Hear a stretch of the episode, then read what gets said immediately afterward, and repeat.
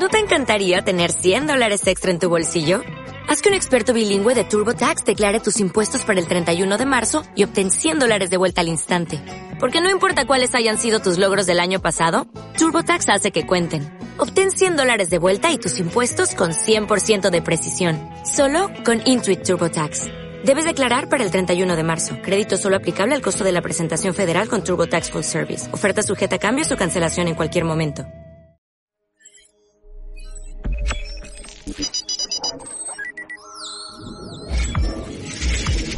Welcome to Digital Web.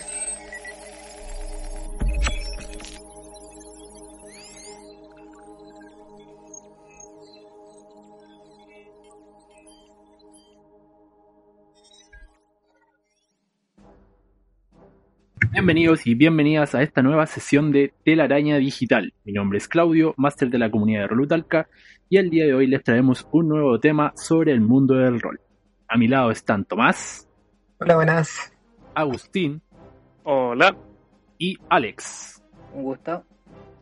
Antes de comenzar la sesión del día de hoy, Tomás nos trae la noticia de la semana. Así es, a nuestros oyentes. Muy bien. Eh, en este capítulo de la telaraña digital les traigo una noticia, tal vez no tan reciente, hace unos dos meses atrás, pero que es bastante relevante si te estás iniciando en el rol o si te interesa otro tipo de manera de abordar esta, disciplina, este juego. Eh, bueno, esta noticia consta de que el sistema BRP, que es un sistema básico de juego de rol de la empresa de Chaosium, pasa a ser Open License. Es decir, eh, que esta empresa que nació en 1975 deja su sistema de rol abierto a que si tú tienes una idea puedas em, implementar tu juego de rol basado en su sistema. Entonces, eh, para entrar más en detalle, Chaosium es una editorial estadounidense de juegos de tablero y de rol. Está fundada por Greg Stafford en 1975 y no solo se convirtió en en poco tiempo en uno de los mayores editores de juegos de rol, sino que mm, también fue pionera en el, en el ámbito de esta clase de juegos.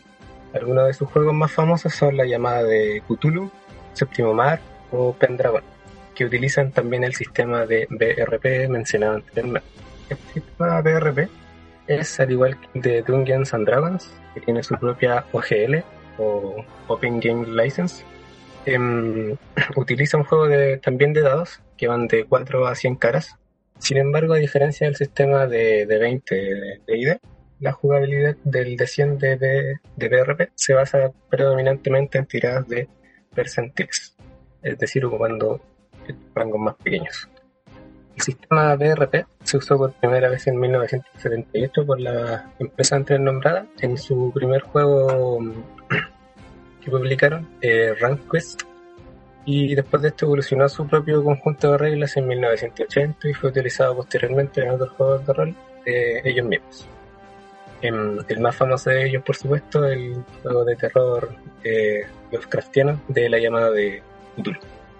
Bueno, en Basic Role Playing, es el, el significado de BRP, la sigla, fue el primer sistema de rol en el que los personajes tenían acceso a habilidades sin estar vinculadas a su profesión en el juego. Entonces, se refleja en la gran cantidad de habilidades de los personajes que van desde arte hasta alfabetización, pasando por psicoterapia, entre muchos otros aspectos. Este sistema ofrece a los jugadores profesiones como la de médico, soldado y un sinfín de otras de técnicas. Además de las habilidades profesionales, profesionales bien digo, los jugadores tienen puntos para usar en técnicas personales, permitiéndoles escoger pericias individuales como regatear o el uso de un arma sin importar su rol principal la OGL del sistema de juego de, significa que los creadores y diseñadores pueden utilizar el conjunto de reglas para potenciar sus propios RPG, es decir, sus role-playing games, sin necesidad de permiso de Chaosium. Em, no obstante, los usuarios tienen sí, por supuesto, prohibido utilizar las tramas eh, o elementos de la historia y personajes que vinculen a las líneas del RPG de la firma incluyendo los juegos anteriormente mencionados, la llamada de Cthulhu, Séptimo Mar, Pendragon, entre otros. Y la utilización, bueno, y la última edición, perdón, del sistema básico de juego de rol se puede descargar en el sitio web de la editorial en www.chaosium.com. Pueden encontrar toda la información de cómo es este sistema y si es que Así que si tienes una idea bastante original o nunca antes vista, esta puede ser tu oportunidad de tomar este sistema de juego de rol e implementarlo en el mundo de rol que deseas crear. Esa es la noticia de esta semana con Chausium y su Open Light. Gracias Tomás por tu aporte, bastante interesante eh, la noticia que nos trajiste esta semana. O sea, como muchas veces lo hemos mencionado anteriormente, el rol nos permite crear un sinmil de, de aventuras y yo creo que más de alguno en algún momento ha pensado en algún juego que no existe, pero siempre se topa con la limitante de que qué sistema emplear para dicho juego. Y de esta forma, con esta noticia que tú nos traes, facilitaría mucho más eh, la ayuda para poder crear un juego. Así que bastante Bien. buena la noticia. Muy, un punto muy interesante porque tal vez uno puede jugar muchos juegos de rol durante el- los años y después dan ganas tal vez de crear su propio juego y el mundo lo conozca. Así se va diversificando este, este mundo del rol. Bien, el tema de hoy se titula En la mente del máster. Muchos de nosotros sabemos que la pasión por el rol se transmite casi un 100% de forma verbal. Y llega un momento en que tú como jugador quieres adentrarte en la senda del mal. Pero, ¿cómo comenzar este camino? El día de hoy respondemos todas tus dudas y vamos a dar algunos tips e impresiones de cómo crear una buena historia. Como lo dije anteriormente, en todo grupo de rol, pasa que en algún momento la persona que hace el papel de máster comienza a ausentarse o simplemente desaparece. Y es en este momento cuando un jugador del grupo debe cargar con la responsabilidad. Pero, ¿qué papel cumple un máster? Me gustaría saber qué opinan ustedes respecto a esta pregunta. Em, hasta, hasta donde yo he eh, narrado eh, historias, creo que he aprendido que la posición de un máster, más que, más que ser quien guíe la historia, tiene que ser un, un mediador entre los mismos jugadores. Al fin y al cabo, la, la fantasía del máster debería ser siempre crear una buena historia que entretenga a los jugadores. Es por eso que siento que más allá de ser quien maneja los hilos detrás de todo, tienes que ser tú quien em, le entregues a tus jugadores oportunidades y escenarios que los entretengan a ellos y que los guíen al fin de cuentas a algo que tú quieras lograr, ya sea que tus jugadores se sientan bien, se sientan mal, que tengan tristeza, felicidad o que presenten alguna emoción que tú quieras entregarle. Para mí un buen maestro del juego tiene que ser aquel que pone el mundo a través de las narraciones, a través de los personajes, a través de las descripciones y las relaciones entre estos elementos para lograr una inmersión también en los jugadores. Por mi parte, creo que el papel del máster del narrador es súper relevante al momento, obviamente, de jugar, ya que como es que nos presenta una historia, una serie de sucesos para que nos adentremos en su historia, en, lo- en la crónica tan conocida con ese nombre. Em, tal vez recalcando un poco lo del capítulo anterior, creo que tener todos esos elementos que se hablaron en el capítulo anterior Además de eso, es súper importante que, mm, como bien decía Alex, que sea un buen mediador entre los jugadores, que tenga la motivación igual siempre de, de querer jugar, que no juegue tal vez por compromiso, por obligación o qué sé yo, sino que le nazca harto crear una historia, narrar, presentar eventos, em, sorprender a los jugadores, eh, quitar eh, y darle también eh, protagonismo a los mismos jugadores. Creo que hace como la mitad de la pega, por así decirlo, la mitad del trabajo en una mesa de rol para que todos disfruten.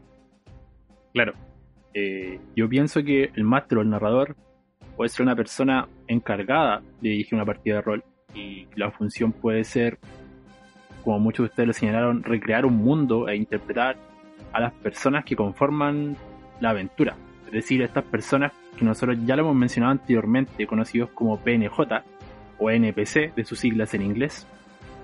Y a la vez el director del juego podría compararse, por qué no decirlo, con un escritor o un narrador de una novela. Ya, con la única diferencia de que tiene un poder sobre todo el mundo, sin embargo no tiene poder sobre los personajes, eso es importante. Así que concuerdo totalmente con lo que están señalando chicos. Creo que es una muy buena definición eh, y un acercamiento de qué papel o qué es un máster. Eh, continuando con el tema de hoy, me gustaría hacerle la siguiente pregunta. ¿Cuál fue el primer problema que enfrentaron ustedes como máster? Yo por mi parte creo que lo más complicado para mí ha sido como improvisar. Porque em, a veces cuando uno no conoce a los jugadores o no está tan acostumbrado a narrar o a improvisar, em, se vuelve a veces un poco complicado, eh, em, presentarle una situación a un jugador que él mismo quiso hacer y que tú no te, no te la esperabas o que el jugador quiere encontrar algo, está en búsqueda de algo que tú tampoco creías que podría ser relevante, que no lo viste. Eh, a veces es difícil ponerse, como por así decirlo, a mirar el futuro, a predecir los posibles escenarios, ya que los jugadores generalmente son impredecibles también. Eso igual, por supuesto, es un plus, ¿no? que como máster es para mí un problema a veces eso, al principio sobre todo, ya que eh, eso mismo que tú improvisas, la idea es que, o por mi parte, lo que yo pienso es que después lo, integres a la misma crónica que sirva de algo para el futuro. Entonces eso a veces puede repercutir de mala manera y que eso que improvisaste tal vez te que la crónica o no sirva para nada y después el jugador se pregunte, pucha, esto no me sirvió y como que perdí, no sé, una hora de juego y, y no me sirve de nada. Entonces creo que improvisar es una problemática grande parte, creo que la mayor problemática a la hora de ser un máster es la inexperiencia. Porque eh, asumo que a, medida que tú vas como generando un mundo, bueno, por, por ejemplo, para mí, la primera vez que, que masteré, mi, mayor problema en realidad fue como empezar, empezar la historia, hacer que los jugadores, hacer, eh, empezar a reunir a todos los jugadores y empezar a que, que, se, que se interiorizaran en la historia, que empezaran a querer a sus personajes. Entonces, eso fue la primera vez, pero a medida que iba avanzando, iban surgiendo otros problemas. Cada vez los problemas eh, era, cada vez los problemas eran diferentes, lógicamente. Ya eh, narrando distintas crónicas, eh, por ejemplo, empezar ya no fue un problema. Por lo que se fueron solucionando las cosas con, la, con el mismo tipo, con la misma experiencia que uno va teniendo, se van solucionando los distintos problemas. El hecho de improvisar, uno ya tiene como en una base de datos en su cabeza con todas las cosas que uno puede hacer. Entonces, en una crónica pasada hice esto y ahora necesito improvisar. A lo mejor si yo lo improviso, puedo tener de referencia algo que hice antes. Y funcionó, entonces puedo lograr hacerlo. Y entonces, el, el mismo tema de ir tomando experiencia, ir narrando distintas historias, ir narrando distintos tipos de juegos de rol, le va dando a uno la experiencia para poder solucionar esos problemas que van, que van surgiendo por mi parte yo creo que el mayor problema a la hora de masteriar siempre va a ser la inexperiencia de que no te haya pasado antes. También aportar un poco sobre lo que dijo Tomás, que es muy importante ese tema de que improvisar puede ser problemático a veces. Siento que a veces improvisar puede ayudar al desarrollo, si es que se hace bien obviamente, al desarrollo de una narración. Y con respecto a lo que dijo Alex, sí, la inexperiencia la primera vez es como el evento más difícil para masterear. Claro, eh, como lo mencionaba Tomás y como lo hemos mencionado en otros capítulos, improvisar es una herramienta de doble filo. Ya eh, en relación a lo que mencionaba Alex, un máster se va creando conforme va pasando el tiempo. Ya nadie nace sabiendo parte de la experiencia importante. Por lo tanto, antes de comenzar a masterear, creo que es bueno que la persona haya experimentado bastante tiempo como jugador, ya que lleva un, largo proceso como jugador, que adquiera estos conocimientos, como por ejemplo las reglas, eh, o sepa resolver situaciones y después lanzarse como máster.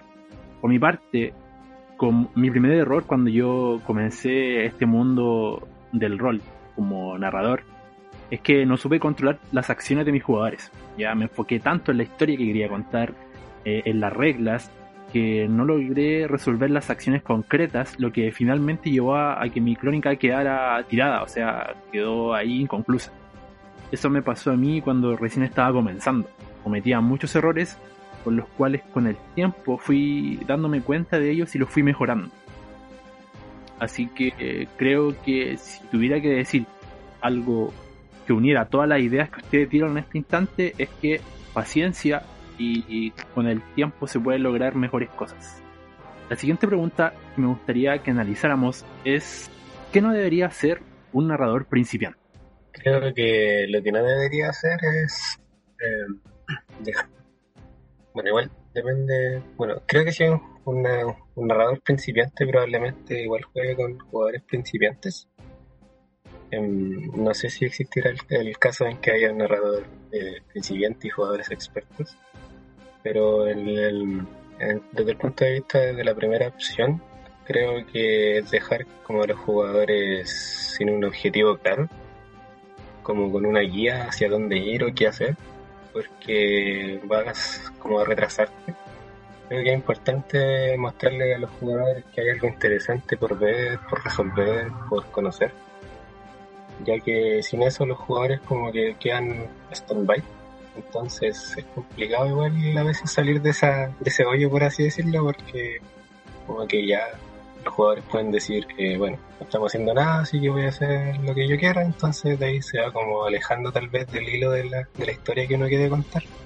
Entonces creo que es súper importante motivar a, a través de la historia de los eventos a los jugadores para que no queden sin hacer nada o sin ideas y utilizando diferentes recursos como los típicos, no sé, un PNJ, que si yo, una llamada, una carta, eh, lo que a uno se le ocurra puede llamar la atención para que los jugadores empiecen a tomar protagonismo y armar la rompecabezas de esta crónica. Creo que como narrador principiante lo que uno peor puede hacer, y de hecho fue algo que me pasó a mí, por ejemplo, es eh, uno intentar controlar a los jugadores de alguna manera como intentar forzosamente guiarlos hacia ciertos caminos con tal de que se guíen por la historia que uno está, uno está contando. En resumen, es como quitarle libertad a los jugadores. Y otra cosa es eh, spoilear tu propia historia. Y uno va creando, uno va creando la, eh, uno como máster va creando así como la sesión y dice ya tengo planeada la sesión siguiente. Muchas veces te sientes inspirado y puedes planear hasta dos sesiones más adelante. Eh, el problema es cuando eh, planeas la primera sesión, la juegas y de, en la misma sesión al terminar de repente conversando con él y si no, en la próxima sesión vamos a hacer esto y vamos a hacer esto otro. Hacer eso creo que es un error, bueno, a mí me sucedió porque soy un poco ansioso para esas cosas, estaba tan enamorado de lo que estaba haciendo que empecé a contarle un poco lo que iba a venir más adelante. Creo que eso es un error que uno no tiene que hacer porque le quita emoción a los jugadores le quita el hecho, le quita la incertidumbre a los jugadores y la incertidumbre muchas veces es lo que te engancha a seguir jugando, a querer saber qué viene más allá. Entonces, si tú se lo entregas así en bandeja, le estás quitando a los jugadores esa fantasía. Bueno, yo solo he tratado de masterear una historia una sola vez. Y cometí, yo creo que capitalmente, el peor error posible que puede cometer un narrador principiante. No estar preparado para nada. Estilo, no podía empezar a narrar una historia solo con un par de ideas sueltas. Tenéis que tener, tienes que tener preparado un poco más hacia adelante también. Tener pensado ciertas cosas generales por lo menos. Y siento también que el peor, otro error que se puede cometer fácilmente al empezar, que sucedió con una crónica de un amigo, es ponerlo muy hacia adelante también. Esperar demasiado como de tus jugadores, pero no guiarlos. Tener como expectativas muy altas de tus jugadores en ese sentido, sin guiarlos. Siempre hay que guiarlos con ciertas pistas, eh, ciertas descripciones especiales, etc. Bien, lo que yo le diría a un narrador principiante es que al comenzar no realice una crónica extensa, ¿ya? Como muchos de ustedes saben, interpretar requiere de mucho trabajo, si es que se quiere dejar una marca personal, claro está. Y cuando uno comienza una historia larga, puede, puede que se produzcan estancamientos, ciertos vacíos argumentales. Una buena técnica que pueden utilizar para comenzar a narrar es que, bien como le decía Tomás, el primer punto es que los jugadores también sean principiantes. si el máster es principiante y los jugadores son experimentados, se va a dificultar mucho el trabajo como narrador. Segundo, eh, lo que podrían hacer es llegar a un consenso, ¿ya? es decir, eh, creemos una crónica, el máster fija un objetivo general y jugar a lo que yo denomino que suceda lo que suceda. Es decir, eh, que se desate el caos, pero tratando siempre el máster de mantener cierto control. ¿Para qué? Para que pulan las reglas, para que puedan memorizar las reglas, se aprendan los sistemas de juego y manejen la interpretación y la improvisación. Creo que si todos en conjunto hacen este trabajo, pueden obtener mayores herramientas para en un futuro crear una mejor crónica. Claro, a lo mejor no va a ser la mejor de las experiencias como narrativamente hablando, pero eh, van a obtener herramientas todos como jugador y como máster y van a ir aprendiendo de los errores que ahí cometan. Es como ir ensayo y error. Creo que eso es lo que yo podría aportar a los narradores novatos. La siguiente pregunta es, ¿qué consejo le darían a una persona que recién está comenzando a narrar? Mi mejor consejo, o sea, lo que más le podría decir yo es que lo disfruten. Porque sí, eh, es, natural, es humano, como se dice, errar es humano. Por lo tanto, sí va a cometer errores, eh, como todos. Incluso tanto jugadores como máster siempre cometen errores. Entonces, eh, la única opción que te queda es disfrutar el proceso.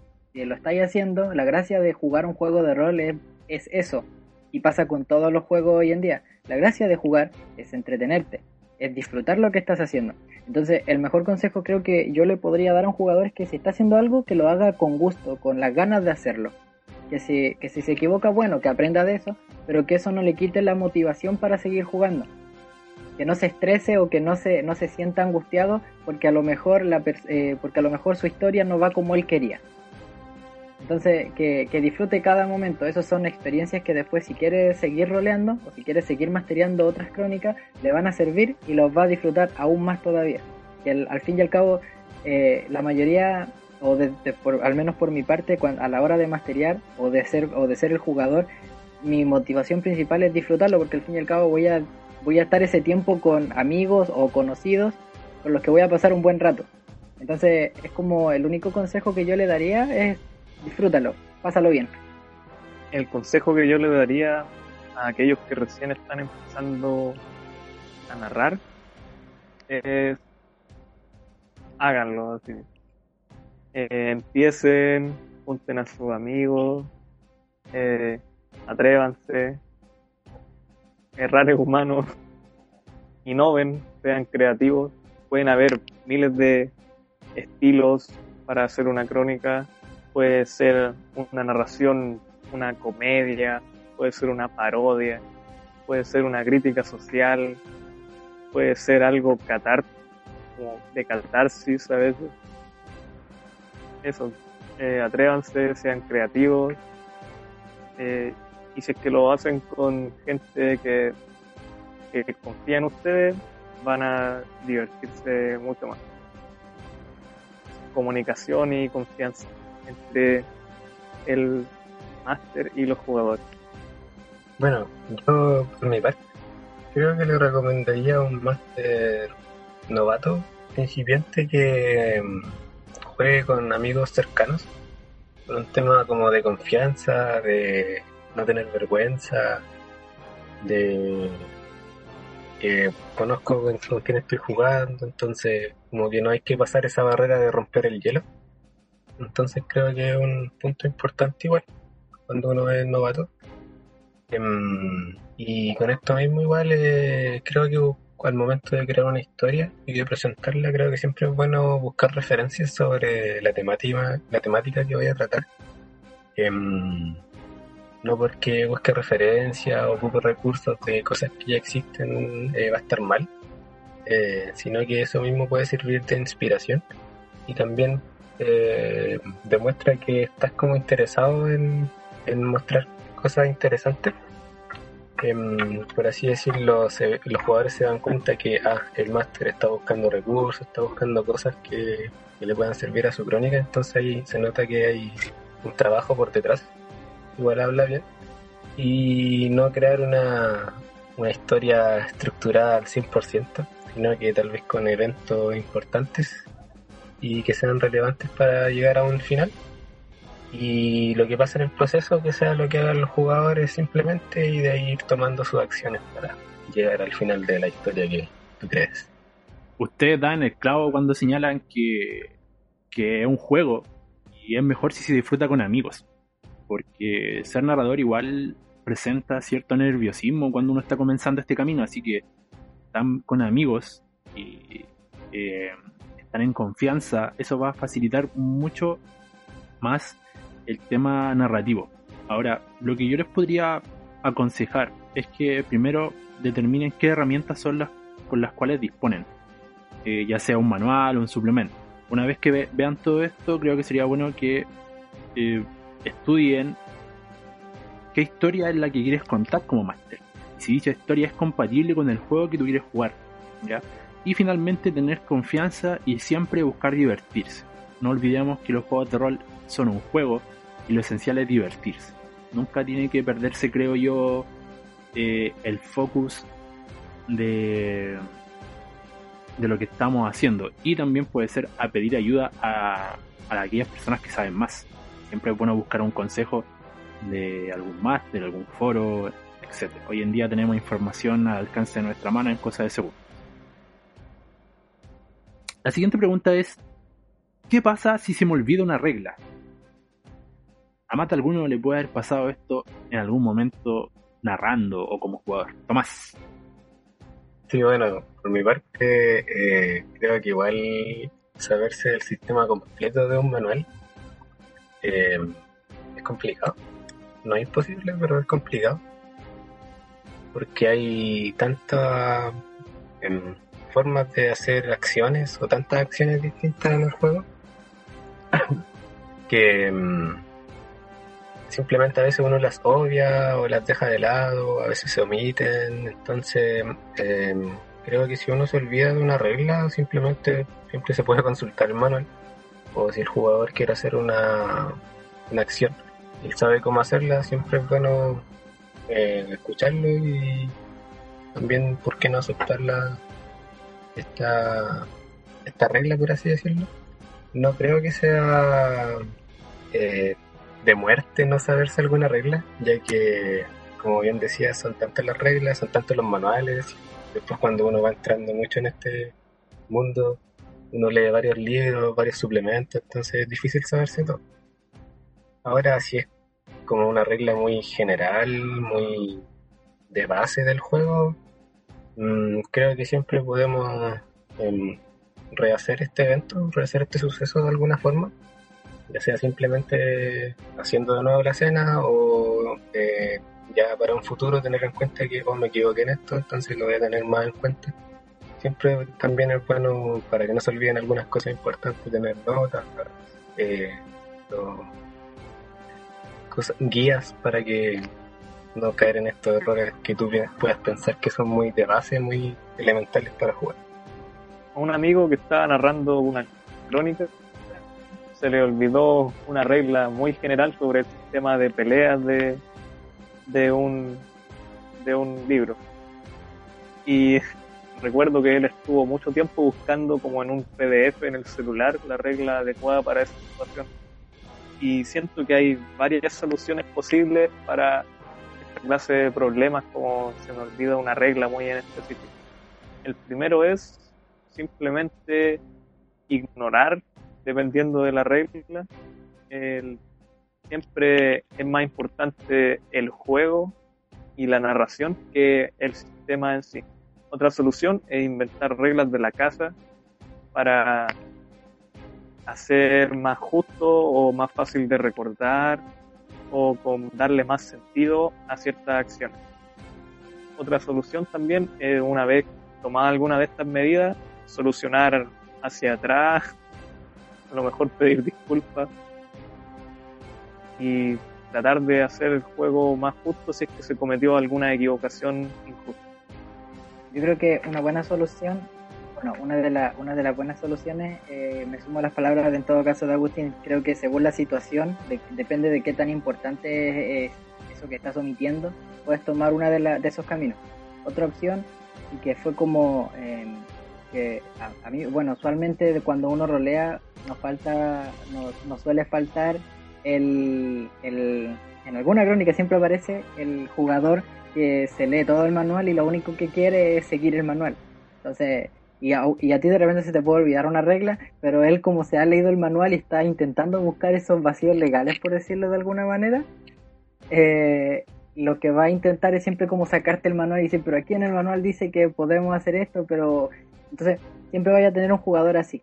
La opción, y es como la regla de la casa, siempre los juegos de rol, cuando yo me inicié en esto, fue lo que en los juegos de rol, como jugador, eh, siempre me dijeron la regla de oro para los juegos de rol es el, eh, la palabra del máster es siempre la última palabra. Entonces creo que es muy útil eh, esta regla de oro en este, en este tipo de casos, porque uno como máster puede ver a lo mejor qué es lo más lógico que yo haga en este momento. Si la regla es suficientemente importante como para que eh, mi crónica se echa a perder por no saberme esta regla, eh, significa que un error estoy cometiendo yo como máster. O sea, no leí bien la regla antes, no supe bien, no planeé lo suficiente. Y de todo, como dijimos anteriormente, de todo se aprende. Pero si no es tan importante como eso, creo que uno puede tomar la iniciativa y decir, ya, si hay algo que es fácil de buscar, se puede buscar inmediatamente y decir, pucha chiquillo, lo siento, porque estoy cortando un poco la inspiración, pero tenemos que buscarlo. Y si no, continuar y poner como un parche, un parche mientras tanto. Entonces por eso digo, me sumo a las, a las palabras de Agustín y creo que eh, respetar la regla de oro siempre, o sea, el máster siempre tiene la última palabra, después de todo él es el que nos está presentando este mundo y él lo tiene que guiar de la, que, de la manera que él crea mejor. Claro, razón tienen cuando señalan esa regla de oro, aunque igual hay, es importante señalar que muchas veces nosotros decimos el máster es una especie de dictador, pero tenemos que diferenciar cuándo lo está haciendo bien y cuándo está exagerando.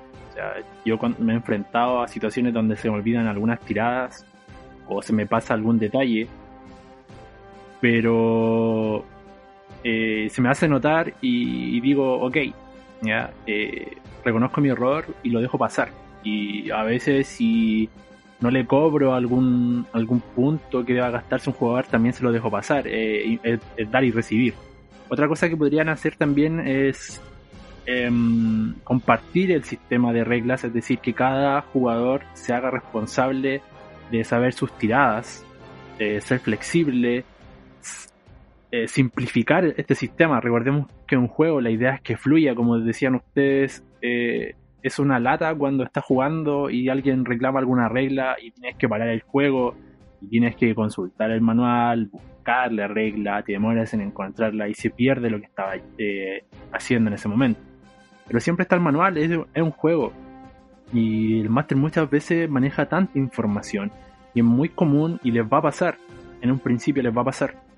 Se van a olvidar de algún punto importante. Mi consejo es simplifiquen el juego, sean flexibles tanto como jugadores y como máster. Es importante que esto sea un trabajo en equipo. Y que no se pierda eso, el disfrute del juego. Bien, continuando con el programa de hoy, ¿qué hago si los jugadores hacen algo que no estaba en mis planes? ¿Qué se puede hacer en esos casos? Eh, creo que si eh, los jugadores hacen algo que no estaba en los planes del máster, es parte de narrar, en realidad es como parte de, parte de la magia, porque no va a ser la primera vez ni la última que va a pasar. A mí me ha pasado, por ejemplo, en Crónica, y para poner un ejemplo más, más claro, yo había puesto un enemigo, tenía uno de los jugadores, tenía una habilidad que podía como tamear o adiestrar criaturas. Tenía afinidad con la, con la, con la naturaleza y podía adiestrar criaturas. Y yo le había puesto un enemigo que el- la gracia era que no lo tamearan, que simplemente lo eliminaran y se fueran de ahí.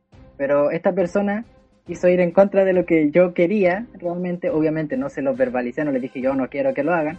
Y esta persona dijo voy a intentarlo. Y yo por eh, porque no quiero, no, la, la gracia no es mellarle el progreso ni negarle que hagan cosas. Y tenían el tiempo para hacerlo, entonces dijo ya yo quiero intentar tamearlo. Le di la oportunidad y dije ya, pero va a ser una dificultad imposible de lograr. Ya no importa. Y le di la dificultad y por desgracia los dados le dieron la razón a ella, entonces ya no podía decirle que no. Y lo tuve que, se la tuve que dar. Entonces, creo que uno como máster tiene que estar, como dijimos anteriormente, preparado para improvisar y que como máster uno no puede crear una historia, eh, eh, ¿cómo se llama esto? Una historia eh, cuadrada. O sea, yo no puedo decir quiero que hagan esto, esto, esto y esto otro en la historia.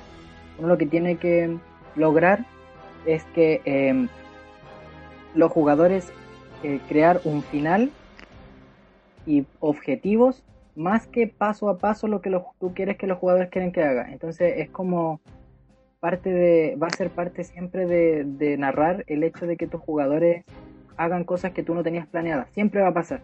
Entonces tú tienes que estar preparado no para que ocurran esas cosas, sino simplemente que consigas un objetivo. Mm, Bueno, creo que por supuesto ahí entra bastante el tema de la improvisación. Y creo que para mí un recurso súper importante es la historia del jugador como personaje. Y también lo que ha hecho el jugador durante nuestra crónica, ya que em, esos mismos eventos, mismos sucesos, esas acciones que hacen los jugadores o la historia que nos cuentan de su personaje, nos sirven para desarrollar estas improvisaciones y tienen, por así decirlo, lógica.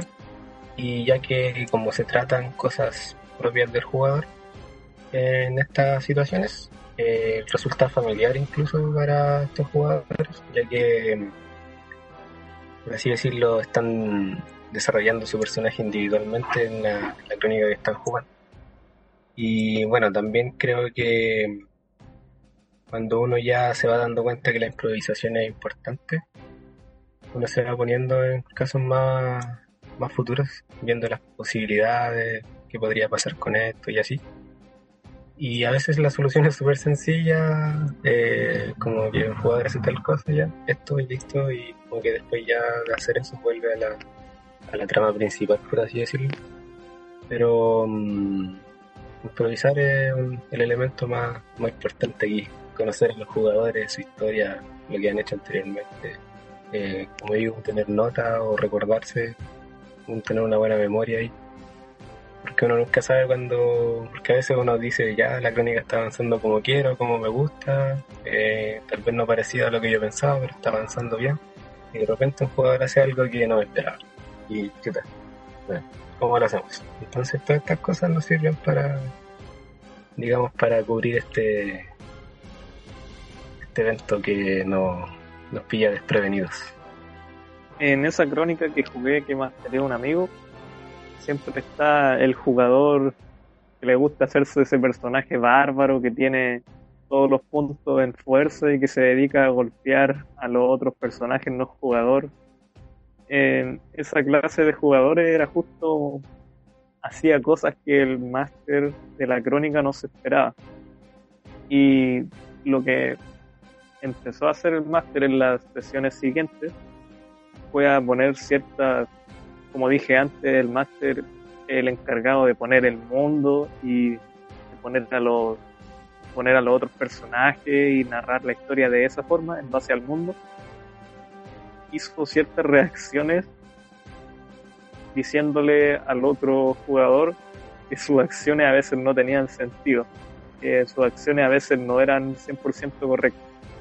Entonces como que durante las primeras sesiones él trató de el máster trató de poner otra clase de plan para que ese jugador tuviera cierta reacción de parte del mundo. En otras palabras, puso enemigos más difíciles, eh, hizo que los sacaran de un lugar, por ejemplo, esa clase de cosas. Yo creo que, como muchos de ustedes lo señalaron, es importante en estos casos, eh, bueno, primero, uno está jugando una crónica y sucede este hecho y se pone nervioso, no sabe qué hacer. Lo mejor que puedes hacer en estos casos es tranquilizarte y ganar tiempo, sacarle el mayor provecho que puedas a la situación. Eh, tal vez una buena opción añadir ciertos enemigos, pero no enemigos poderosos, sino que enemigos que los mantengan ocupados, que sean NN, como nosotros lo, lo llamamos, enemigos como secuaces, no tienen mayor importancia que entretenerlo un rato, algún suceso inesperado, para que puedas ganar tiempo y así puedas ir pensando en cómo seguir la historia. Y aquí es donde usamos la herramienta de improvisación. Pero hay que tener mucho cuidado cuando se hace. hay que ser responsables. Ahora, antes de finalizar el programa de hoy, Alex nos trae el juego de la semana. Alex, ¿qué juego nos traes esta semana? Bueno, yo les traigo un juego eh, Hunter X, Hunter x Hunter, un juego, em, eh, un manual que está generado por eh, Darkula y Spartan, dos personas que crearon este juego. O sea, podríamos decir que en realidad no es un juego oficial de, de esta serie tan reconocida, sino es más bien como un juego hecho por fans. Pero aún así el juego da las posibilidades para, para que sea entretenido. Te presenta el mundo de Cazador X usando eh, regla, usamos, usando el sistema de, de 10, o sea, el mismo sistema que se usa para todos los juegos de World of Darkness, eh, dado de 10 caras. Eh, usando también la libertad de creación de hechizos, como al- a lo mejor la mayoría sabe el, de qué va el juego, o sea, la serie de Hunter X, pero te presenta, la serie te presenta un, personas que tienen la posibilidad de controlar el, el Nen en este caso, como lo que vendría siendo el chakra, el ki en otro juego, o el maná. Entonces, em, el juego te da la posibilidad de crearte un personaje, de meterte en la historia del mundo, te da la, te da la libertad de acción a la hora de crearte tu habilidad especial. En este caso se, se, se basa en la lógica, en el sistema de creación de hechizos de mago, donde tú puedes, tienes la libertad para crearte el hechizo que tú quieras. Y el juego te enseña, te da pues, los tips para ir creando estos hechizos en base a este mundo, lógicamente. Entonces te presenta como cómo crear tu hechizo, cómo ir mejorándolo, cómo puedes, eh, qué perspectiva tienes que mirar, puedes crear, puedes crear tu propio bestiario o usar bestiarios de otros manuales, puesto que como se sabe, eh, como se sabe, el, el mundo de Hunter X es un mundo abierto enorme, del cual incluso dentro de la misma trama te enseñan de que no es un mundo eh, eh, descubierto completamente. Eh, básicamente de esto se basa. El mundo te da todas las posibilidades que tú quieras en base al mundo de Hunter X y tú puedes explorarlo totalmente. Interesante. eh, bueno, es, es importante señalar lo que, con lo que hablábamos, esto de alguna forma se conecta con lo que mencionó Tomás anteriormente. Existen muchos juegos eh, que, o, o mucha, bueno, muchos anime en este caso que podrían ser un excelente juego de rol, pero que carecen de un sistema propio. ¿ya?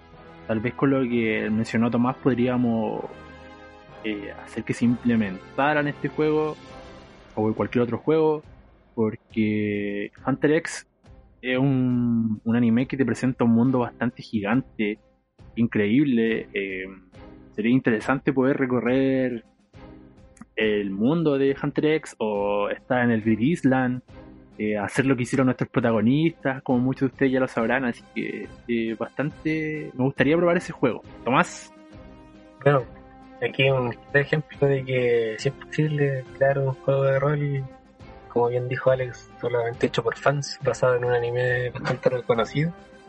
Entonces, tomando un sistema, si tienes una idea o una inspiración, creo que prácticamente eh, puedes implementarlo con un sistema de juego como el que les presentaba en la noticia u otro diferente como el que nombró Alex del sistema de World of Darkness de dados de 10 caras.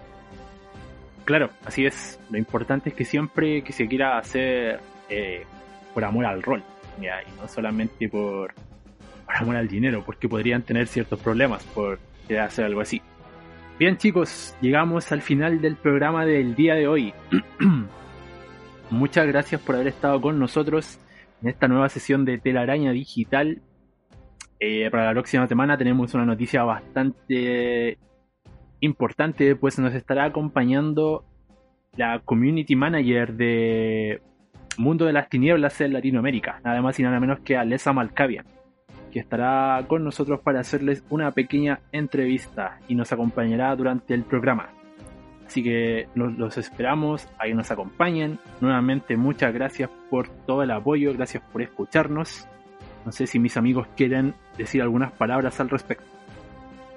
Yo, como siempre, muy agradecido por todos los oyentes. Eh, espero que les haya gustado este capítulo y eh, ojalá que estén esperando con ansias el próximo, que en unos días más estará disponible en Spotify. Recuerden seguirnos en nuestras redes sociales. Eh, agregar que la gracia de todo esto siempre va a ser entretenerse, sobre todo en esta situación que estamos hoy en día. Entonces, que lo de, eh, repito, reitero lo que mencioné anteriormente. jueguen por entretención, que no sea por el dinero como mencionaron antes, que jueguen, lo disfruten, que lo pasen bien junto a sus amigos y esa es la gracia de jugar, ya sea del juego que sea. Que la imaginación no tiene límite si es que ustedes no se lo dan. Entonces, que mm, lo disfruten, que lo pasen bien, que siempre están las posibilidades de, seguir avanzando en este mundo tan maravilloso que son los juegos de rol. Muy bien, novatos, ya saben, si quieren comenzar a narrar o a jugar o a adentrarse en el mundo del rol, están ustedes. Recuerden que la historia no es sobre ti, es sobre todos. Estudien las reglas. No muevas a tus personajes sin su permiso, despierta su curiosidad. Puedes utilizar imágenes, utilizar música para mejorar el ambiente, tomar un respiro también es bueno. Haz feedback cada vez que juegues. Así que muchas gracias, esto fue Telaraña Digital, nos vemos, que estén muy bien. Chau chau. O'Reilly Auto Parts puede ayudarte a encontrar un taller mecánico cerca de ti. Para más información, llama a tu tienda O'Reilly Auto Parts o visita oreillyauto.com. Oh, oh, oh,